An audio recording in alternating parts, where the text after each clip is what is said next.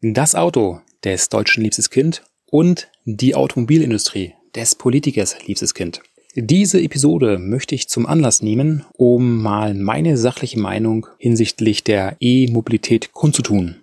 Und das ist dementsprechend auch das Thema der heutigen Episode von Form und Lage, dem Technikpodcast für den Sondermaschinenbau. Mein Name ist Steffen Beutler.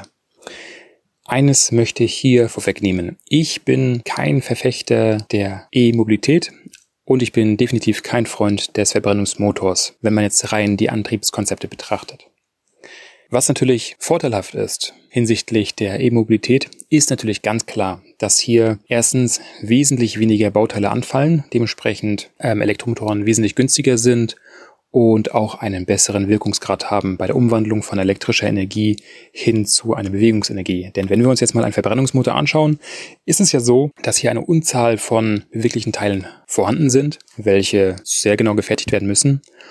Und der Wirkungsgrad, der ist natürlich unter aller Sau. Und bei der Betrachtung des Treibstoffs ist es ja so, dass dieser nicht nur umweltschädlich, sondern auch gesundheitsschädlich ist, sprich extrem krebserregend und was nicht alles. Also das schon mal zu den Vorteilen der, der E-Mobilität hinsichtlich des Verbrenners als Antriebskonzept. Das sind erstmal so die nackten Fakten und die sind auch wirklich offensichtlich und da gibt's nichts zu diskutieren. Was mich allerdings bei diesem ganzen grünen Gerede ganz arg stört, ist die Argumentation, ja, mit der Elektromobilität ist es so, dass dadurch die Innenstädte wesentlich entlastet werden. Einmal von der Luftverschmutzung und zum anderen von dem Geräuschpegel. Und da muss ich sagen, das ist eigentlich Blödsinn. Warum? Ähm, die Geräusche eines Fahrzeuges werden natürlich zum einen durch den Motor erzeugt, aber auch durch die Fahrgeräusche. Und zwar, wenn die äh, Luft um das Auto pfeift und natürlich die Räder, die sich drehen, bewegen und damit natürlich auch Geräusche auf dem Asphalt, mit dem Asphalt zusammen erzeugen. Und die beiden Effekte haben wir auch mit einem Elektroauto. Und wenn man sich mal an den Straßenrand setzt und mal zuhört, wie es sich anhört, wann ein Tesla vorbeifährt oder ein ganz normaler Verbrenner, so stellt man fest, dass solch ein Tesla doch auch schon ziemlich laut ist. Das andere Argument, dass die Innenstädte wesentlich sauberer werden, was die Luft angeht, ist auch nur die halbe Wahrheit. Natürlich kommt eine enorme Schweinerei aus solch einem Auspuff heraus. Darüber brauchen wir auch erst gar nicht zu diskutieren. Aber wie sieht es denn bei dem Elektromotor aus? Und zwar an der Stelle, an dem die, die elektrische Energie in Bewegungsenergie umgewandelt wird. Also sprich direkt an dem Motor selbst. Äh, dort haben wir natürlich eine sehr, sehr große Energiedichte, um natürlich die Energie äh, zu wandeln, um das schwere Fahrzeug vorzubewegen. Und zwar an der Stelle ist es auch so, dass die Luft ionisiert wird und unter anderem Ozon erzeugt wird. So, jetzt haben die meisten natürlich mal was von dem Ozonloch gehört, aber Ozon kann man auch technisch herstellen, wird auch in einigen Bereichen gemacht. Ozon ist nichts anderes als O3, also ein Molekül bestehend aus drei Sauerstoffatomen. Und dieses Molekül wird unter anderem verwendet als Reinigungs- bzw. als Desinfektionsmittel sowas einzuatmen, das ist mit einer hinreichenden Konzentration gar nicht so gesund. Da gibt es beispielsweise auch Studien zu, welche belegen, dass die Luft zum Beispiel in U-Bahn-Höfen aufgrund des Ozons, welches dort entsteht, gar nicht so gesund ist. Das also mal dazu.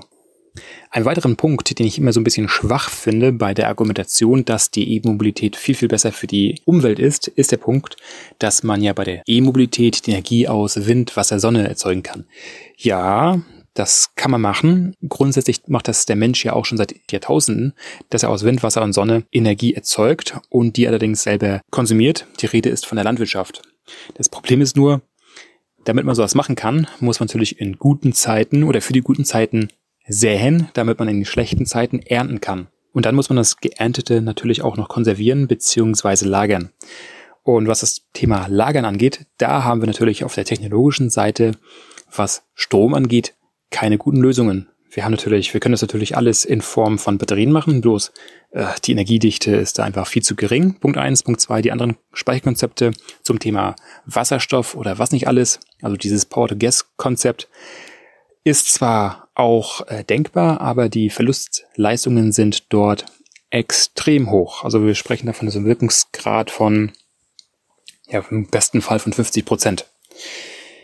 Und das wird oftmals auch so ein bisschen verschwiegen, wenn wir daran denken, dass wir die Energie aus Wind, Wasser und Sonne erzeugen wollen. Ja, das müssen wir dann auch gleichzeitig speichern, aber das Speichern frisst natürlich auch wiederum sehr, sehr viel dieser gewonnenen, dieser aufwendig gewonnenen Energie auf.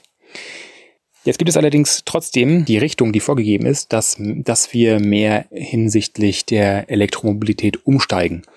Und die Ideen sind ja, dass man neben den Lithium-Ionen-Batterien auch auf Wasserstoff setzt. Und hier muss ich sagen, Wasserstoff hat für mich schon mal eine wesentlich bessere Eigenschaft. Und zwar das Betanken eines Autos wird wesentlich schneller vonstatten gehen, als wenn man das Fahrzeug an eine Steckdose hängt. Die Sache ist nun folgendes. Egal, ob wir jetzt Wasserstoff verbrennen oder verstromen, ist, es, ist die Frage, ja, wo kommt es denn eigentlich her? Also wenn wir aus äh, Wind, Wasser, Sonne Wasserstoff erzeugen und das dann auch wiederum ver tanken, ja, kann man auch wiederum machen. Ähm, bloß da ist es auch wiederum so, dass hier noch wesentlich mehr Anlagen entstehen müssen, damit das dann auch wirklich, damit die Versorgung auch sichergestellt ist. Aber wie sieht denn das eigentlich aus? Was wird dann eigentlich derzeit in der Wirtschaft gemacht? Es ist so, dass man den Wasserstoff auch mittels Gas erzeugen kann, sprich indem man das Erdgas spaltet, um so Wasserstoff zu erhalten. Das wird schon seit jeher in der Technik gemacht und ist auch sehr, sehr kosteneffizient.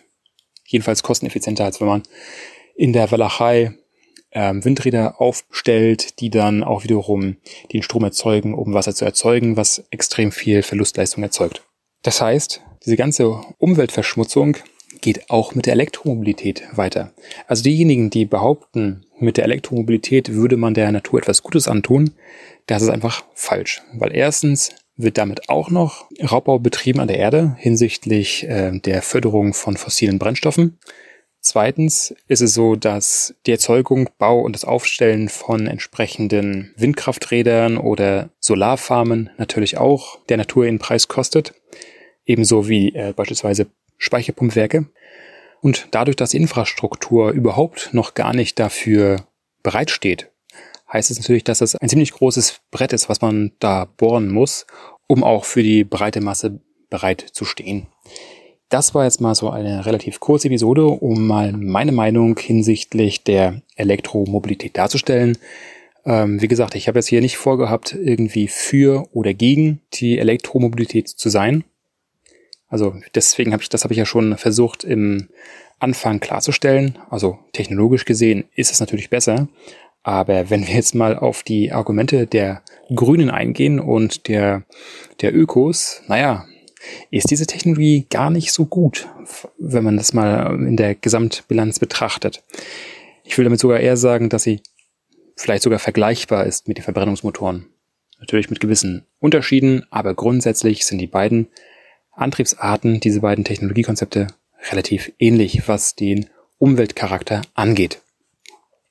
Das war's somit mit der heutigen Episode. Mach was draus.